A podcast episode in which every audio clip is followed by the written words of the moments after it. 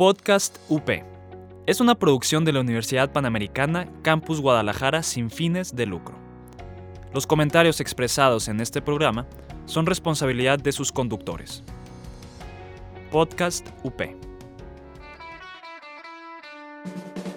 Estás escuchando Podcast UP.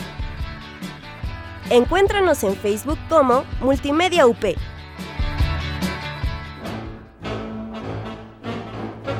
En esta temporada nos mudamos de sede. Bienvenidos a El Set en Casa, un programa de cine, series, datos curiosos del entretenimiento y más. Acomódate en el sillón, ve por tu cobertor favorito y no olvides tus palomitas. Comenzamos. Somos quien elegimos ser. Es la frase con la que comenzamos mencionada en la trilogía de San Raimi de El Hombre Araña. Sean todos bienvenidos al set. Soy Carlos Dabriano y me encuentro acompañado por Sofía Santana. Así es, y bueno, esta vez Jazz también estará este, fuera, se encuentra conquistando aguas misteriosas por ahí en el Pacífico y bueno, no estuvo por aquí esta vez, estaba muy ocupado.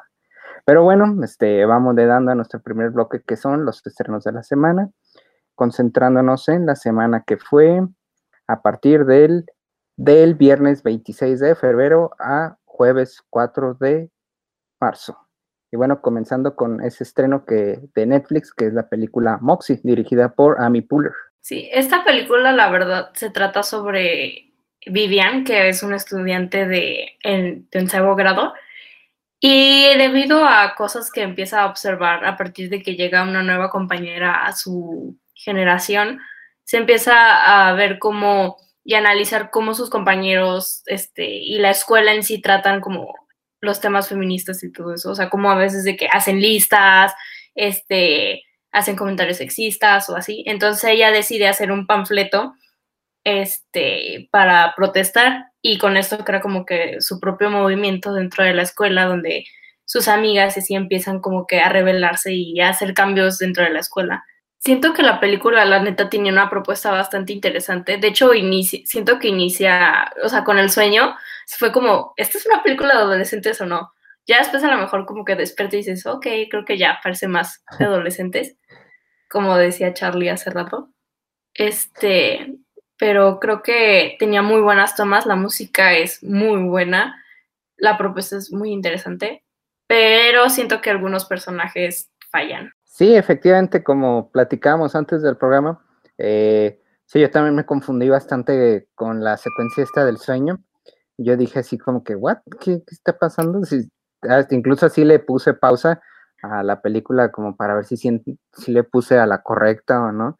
Y ya cuando ella mm, se levanta y sale toda esta escena con la mamá de que, oye, no te vas a tomar una foto en tu primer día y todo yo ahí empecé a sospechar y dije, ah, ya sé para dónde va esto. Y luego que salió como este personaje del jugador de fútbol americano, que es así como el All Star, así el MVP de la escuela y todo. Ajá, el popular. Eh, ahí sí yo dije, mm, bueno, ya. Si yo creo que es como va esto, se va a terminar enamorando de él y, y al final este, él se va a dar cuenta y se va a hacer una persona más amable y todo. Pero no, en realidad, este, cuando empiezan a sacar como la trama empieza a desenvolverse un poco más y sale esto de la lista y de que las mujeres pues no se sienten cómodas y cómo son los personajes también, este, ahí es cuando dije, ah, órale, y ya sale como este panfleto que se llama Moxie, que es lo que le nombra la película, precisamente. Ahí es cuando yo dije, ah, órale, este, esto se está poniendo cada vez más interesante y todo. Y como bien dices, este, yo creo que uno de los errores más grandes es que sí, sus personajes son como muy caricaturizados o clichés también, por así decirlo. Exacto. Y fallan un poquito como la química que hay entre estos personajes. Eh, esta, esta chica que era la nueva, que es de descendencia latina, y también esta chica Claudia, Claudia, si no me equivoco, este, como la relación que hay entre ellas dos también así se me hizo como muy forzado, como que había cero química, al contrario de la chica principal y este, este chico que la termina enamorando. Seth. Seth. Ay, sí, creo que la, la química principal, o sea, con ellos dos es muy buena. la verdad me gustó mucho como que sus romances de como que cuando introducen a Seth, como es como medio raro, o sea, aunque parece como cool, sigue siendo como algo así raro, tímido, y siento que la verdad trabajaron muy bien, o sea, la dinámica entre ellos dos.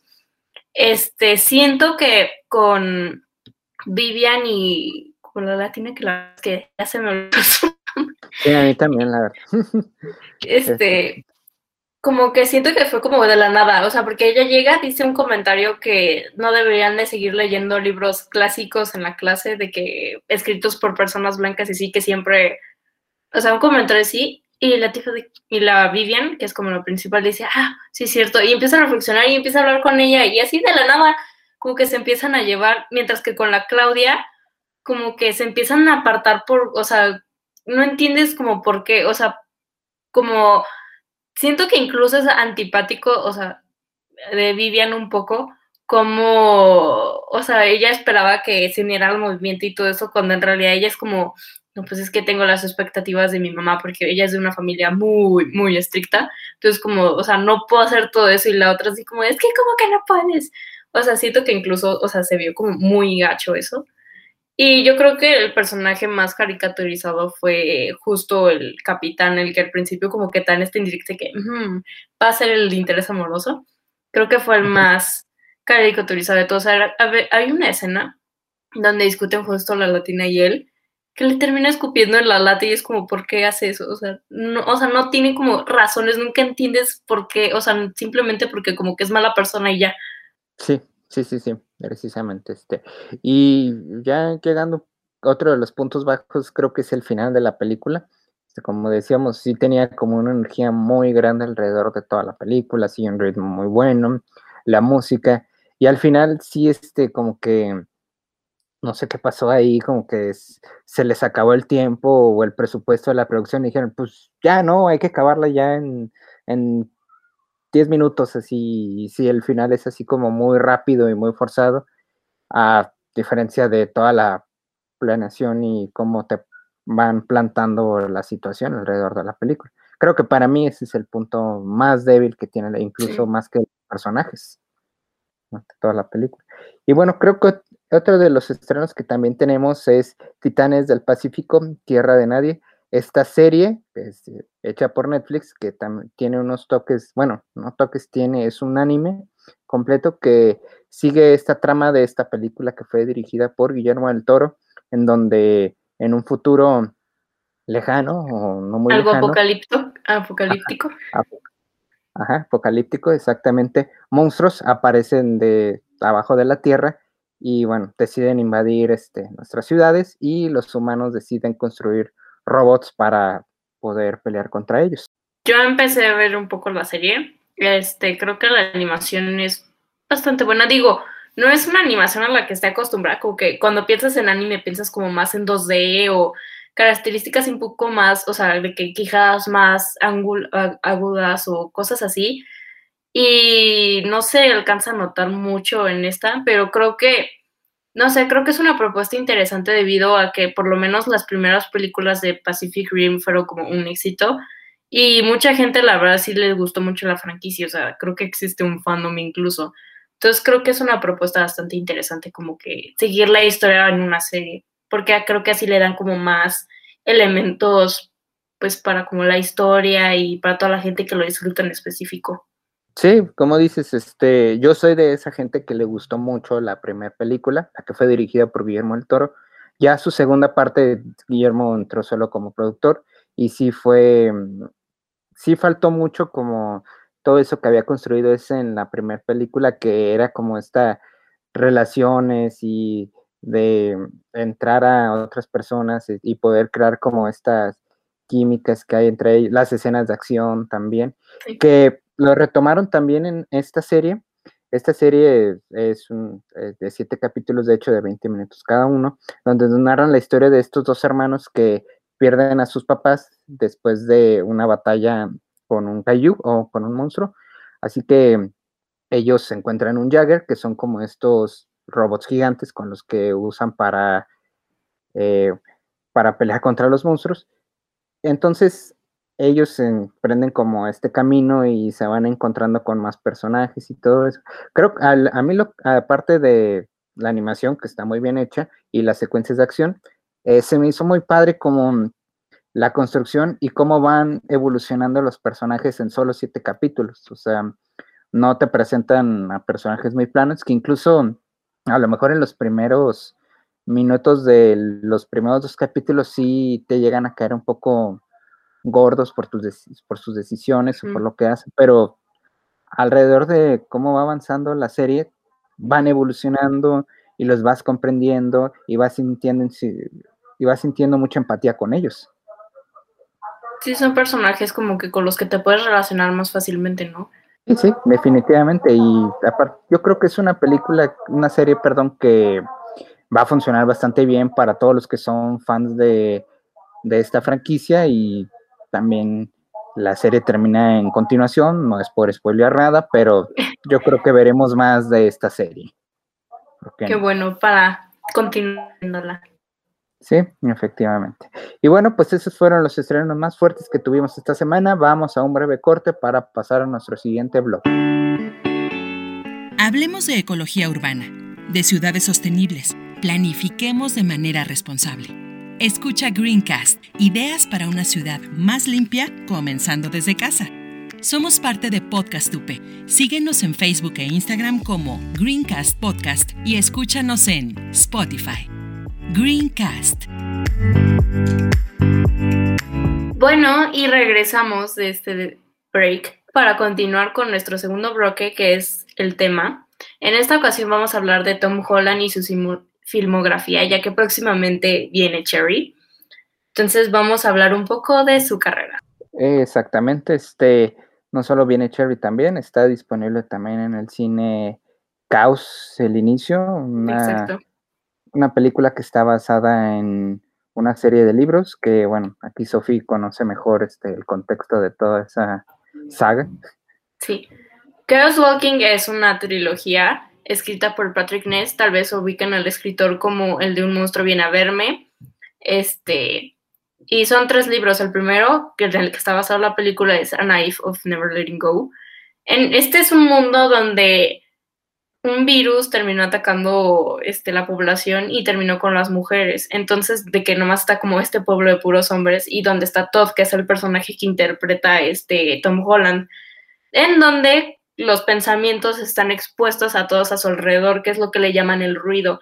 Entonces en la película lo podemos ver como esta nube de colores donde puedes escuchar como que los pensamientos del personaje. Todo es un personaje que tiene muchos problemas controlando lo que piensa.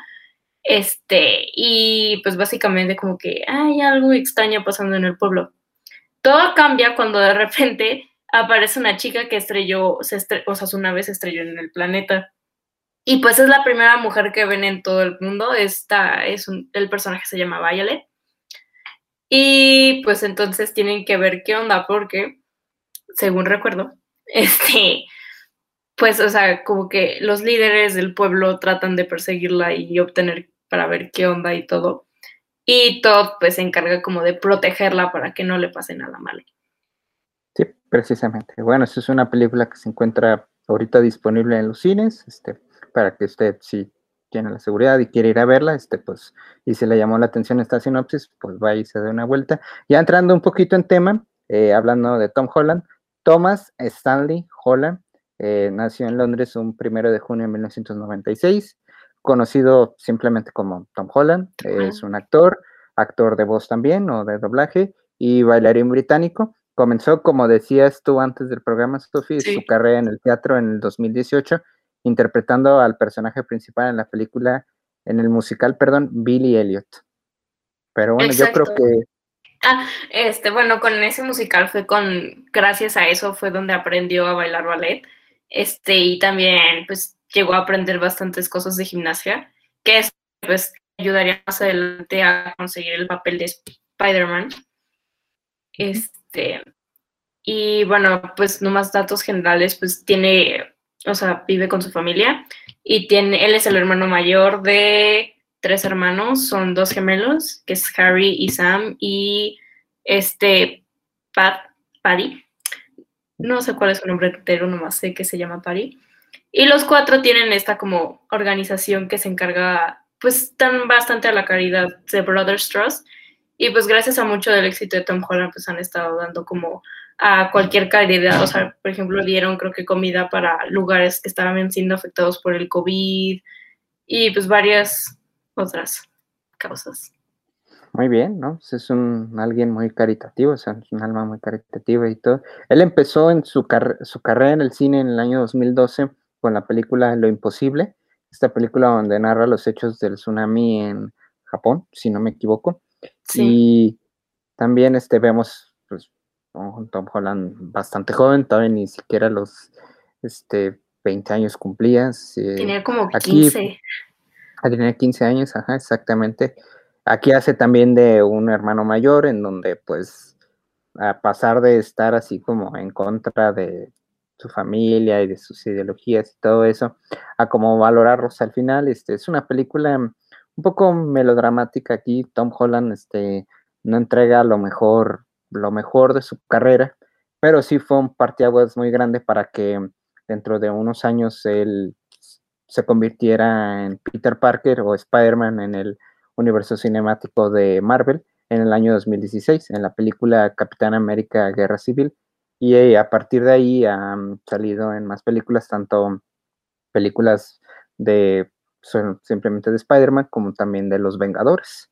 Exacto. Como que, o sea, gracias a esta, porque aparte como que fue muy reconocido por ser como un buen papel al lado de Naomi Watts, que fue como que su mamá en la película. Entonces a partir de eso como que la gente fue como, ok, podría ser. Y ya cuando empezaron a hablar de hacer un nuevo casting para el reboot de Spider-Man, pues sonaban nombres como Dylan O'Brien, sonaban el de Logan Lerman también, pero al final fue cuando ya se empezaron a hablar los rumores de Tom Holland y fue cuando, o sea, todo el mundo empezó a hablar un poco más de él porque pues hacía acrobacias o como salía a bailar, pues también era como muy elástico, entonces como que lo hacía eso el perfecto Spider-Man y ya fue cuando por fin, en, ese primer tráiler con Spider-Man que vimos quitándole el escudo al Capitán América, fue cuando ya nos enteramos que él era el Peter Parker.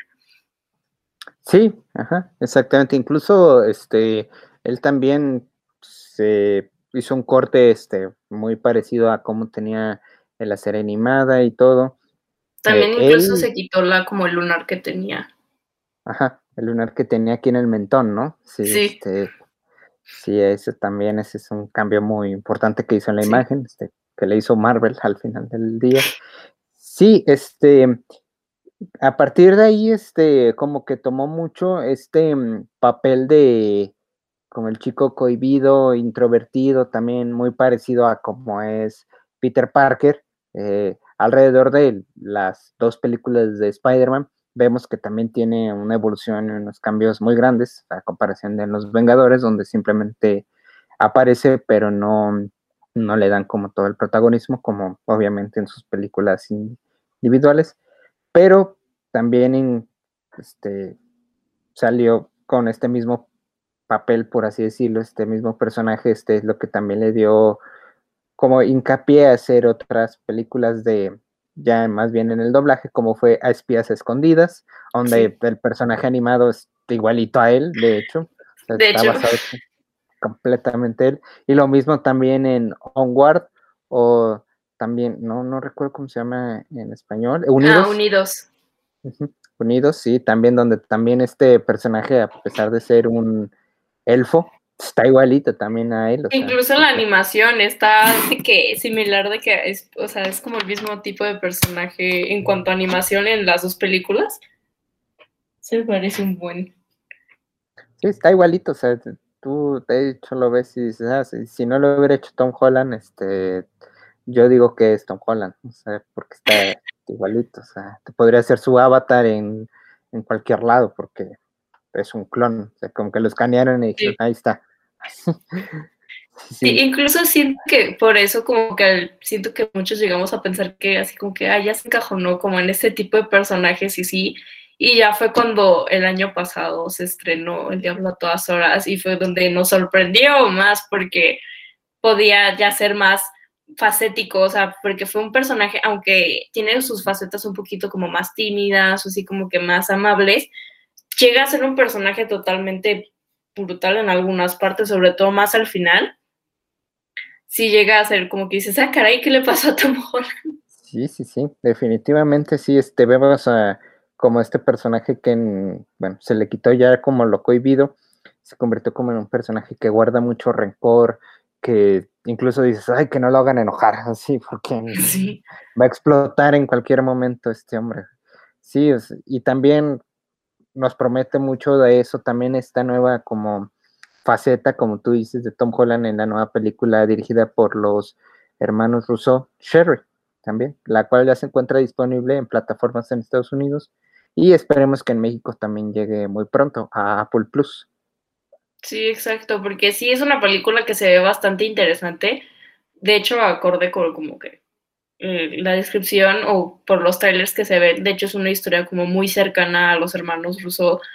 Y pues yo creo que debido a que ellos dicho, ya habían trabajado con Tom Holland en Los Vengadores y con Marvel, pues como que decidieron traerlo aquí a esta película y siento que es una lección bastante interesante, de, o sea, sobre todo porque es, mucho, como dices, es muchísimo, se ve muchísimo más brutal que Diablo a todas horas.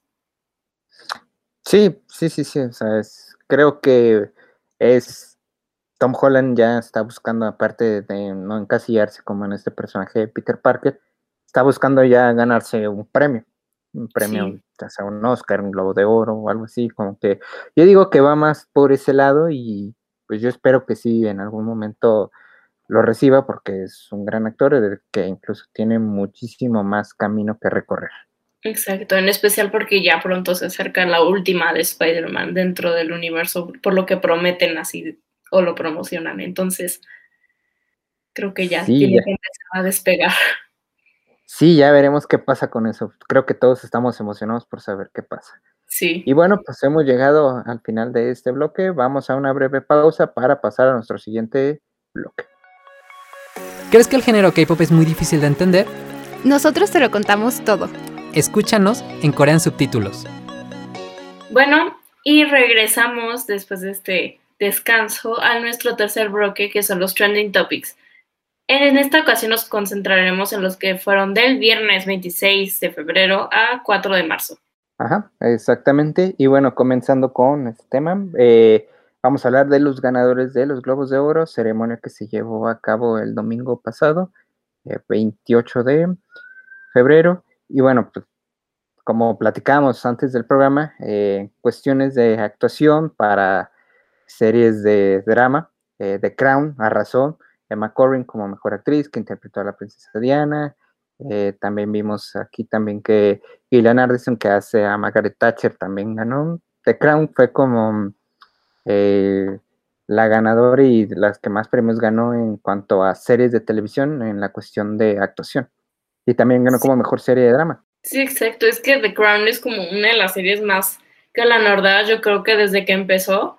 Este, yo creo que sobre todo como que la trama es muy interesante el ver como que toda la historia de la realeza en Inglaterra, o sea, con la reina, creo que es súper, o sea, como que súper clave. Yo creo que ya todo el mundo estaba esperando esta cuarta temporada con la presencia de Diana, sobre todo por como que, por todas las circunstancias de su muerte y así, creo que ya todo el mundo tenía esperadísima esa y creo que cumplió con las expectativas. Entonces creo que no se me hace raro verla como arrasar con, con los globos.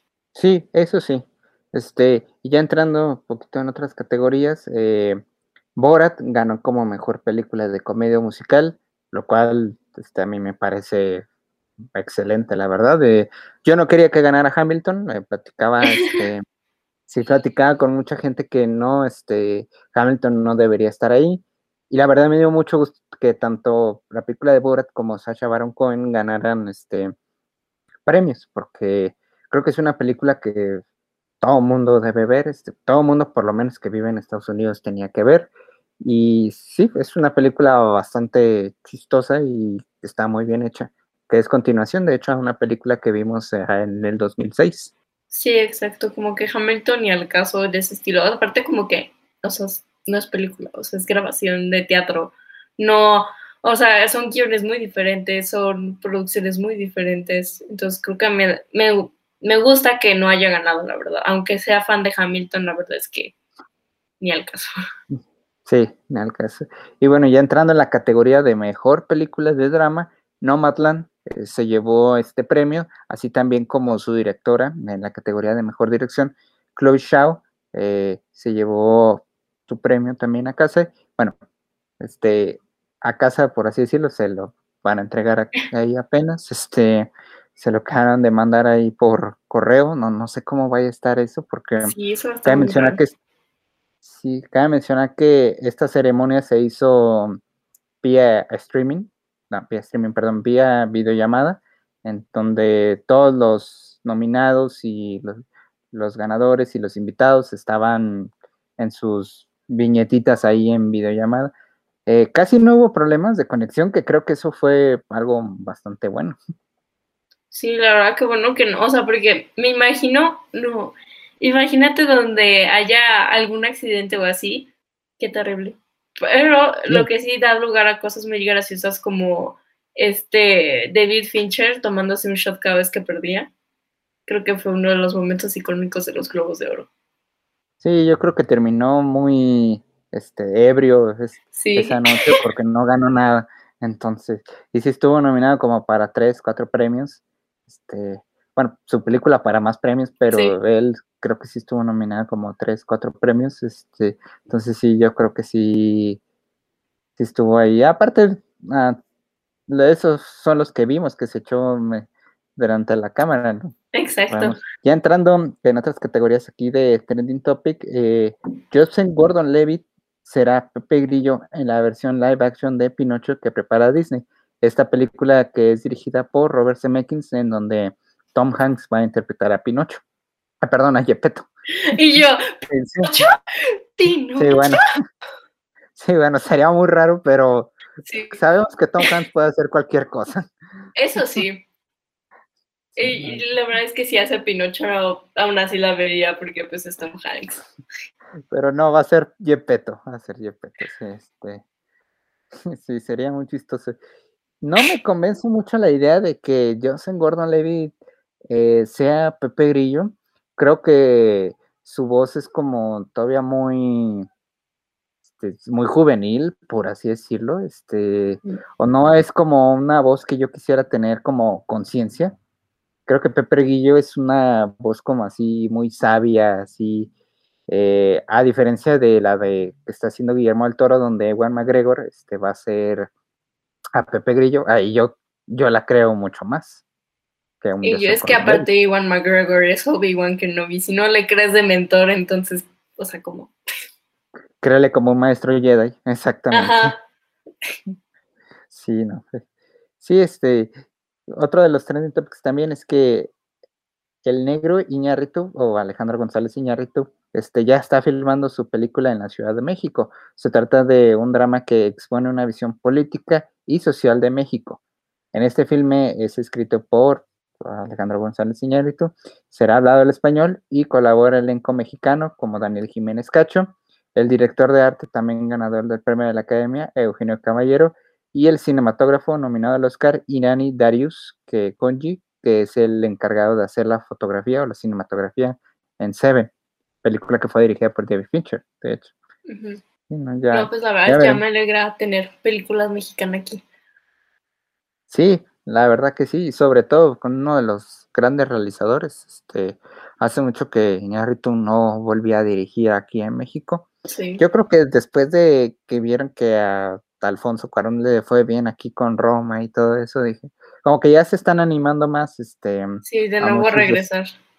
ajá, a todos estos directores que ya tuvieron su éxito en, en otros lados, en Estados Unidos sobre todo, ya están volviendo aquí a México a que a volver a hacer este sus películas. Sí, no, aparte es como ya por fin como más orgullo, porque aunque sus películas la verdad son muy buenas, pero sí es como chido, o sea, sientes como incluso emoción dices, wow, una película grabada aquí en México, hecha por Iñárritu, quien ya ganó Oscar, no sé, como que incluso te emociona más la idea. Sí, sí, sí, sí.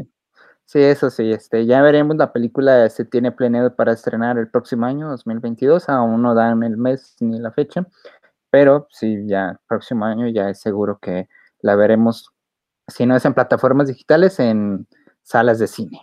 Y bueno, creo que este, uno de los trending topics que salió hoy muy temprano, que va a volver loco a muchos de los chavorrucos, incluyendo a mí, este, es que ya salieron las primeras imágenes de Space Jam 2 a New Legacy y se filtró también como una posible sinopsis que aquí te la leo, no voy a irme este, mucho detalle, pero dice así, durante un viaje a los estudios de la Warner Brothers, eh, la superestrella de la NBA, LeBron James y su hijo quedan atrapados accidentalmente en un mundo que contiene todas las historias y personajes de Warner Brothers, bajo el control de una fuerza todopoderosa, defectuosa que le llaman OG. Con la ayuda de Box Bunny, LeBron deberá navegar a través de un mundo nunca antes imaginado, lleno de escenas y personajes icónicos de películas, mientras recluta a los Looney Tunes para rescatar a su hijo perdido. Sí, suena bastante loco, la verdad. Sí. La verdad sí, pero me emociona, la verdad. Sí, sí, sobre todo por todo lo que se filtró, incluso este, donde vimos imágenes de el guasón, de la máscara, de la bruja de el mago de Oz. Yo creo que van como por ese lado.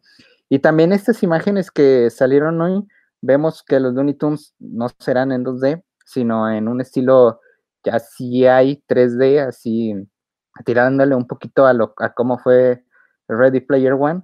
Pero bueno, para todos los que son este, fans de los Looney Tunes en 2D, sí, sí veremos a los Looney Tunes en 2D, pero habrá un cambio, este, ya una combinación de estas dos, este, ¿cómo puedo decirlo? Eh, de estas dos versiones de los Looney Tunes, entonces veremos a los dos y veremos pasar de 2D al 3D. Así que no se preocupen, los Looney Tunes estarán ahí y, tenemos mucha confianza que la esencia seguirá ahí.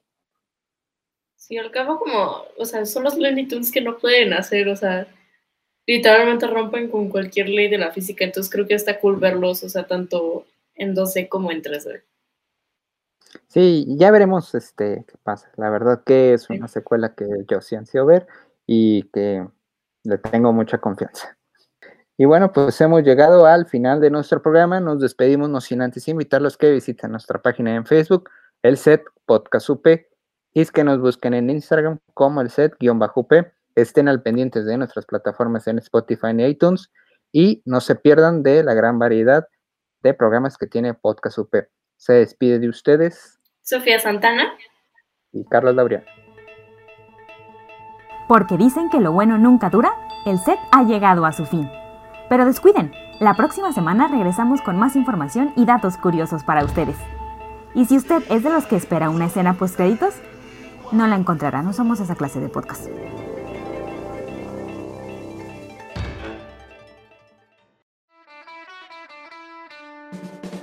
Estás escuchando Podcast UP. Encuéntranos en Facebook como Multimedia UP. Podcast UP es una producción de la Universidad Panamericana Campus Guadalajara sin fines de lucro. Los comentarios expresados en este programa son responsabilidad de sus conductores. Podcast UP.